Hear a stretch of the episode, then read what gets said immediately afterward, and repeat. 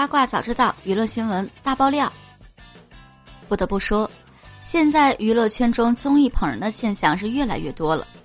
最近挺火的综艺节目《披荆斩棘的哥哥》似乎也出现了这样的情况。《披荆斩棘的哥哥》中，三十三位哥哥们齐聚一堂，有情怀又搞笑。看着这些童年青春的偶像们，屏幕前的观众们是又哭又笑，哥哥们再次圈粉了。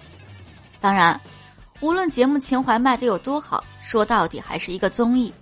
从目前一整期节目当中可以看出来，节目方到底想捧谁。首先，哥哥们的镜头多少说明了一切。言承旭可谓是其中最明显的，镜头多还有故事线。从节目一开始，第一个出场的便是他，还有很长一段的单人户外专访，这可是别的哥哥都没有的。采访内容大概就是他是要来节目突破道明寺的，然而突破结果就是成了道明寺二点零版，第一首歌唱的还是流星雨，真是突破了个寂寞呀。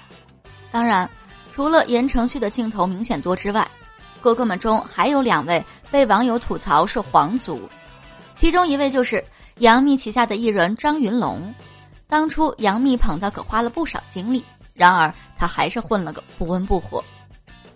此次张云龙上综艺，一来就安排到和言承旭一起进场，之后还安排在一组表演，二次分组也没有分开，这不，果然炒起了 CP。另外一位被吐槽的就是李承铉了，他的第一表演舞台迅速出圈，镜头多，采访迅速安排上，包括衍生节目当中的每一期都有李承铉。好在李承铉也争气，颜值在线，性格不错，希望后面可以再接再厉吧。不少网友对皇族的猜测议论纷纷，并且表示对这几位都没有什么好的印象。还有一位退赛的霍尊，镜头多到让人疑惑。最惨的还是那些热度不高、咖位不大的炮灰哥哥们。最近网友爆料了二公淘汰名单是欧阳靖、陈辉、刘端端。不少网友看到名单相当不解。欧阳靖是 rapper 当中导师级别的实力，是说唱组中最低调、观感最好的。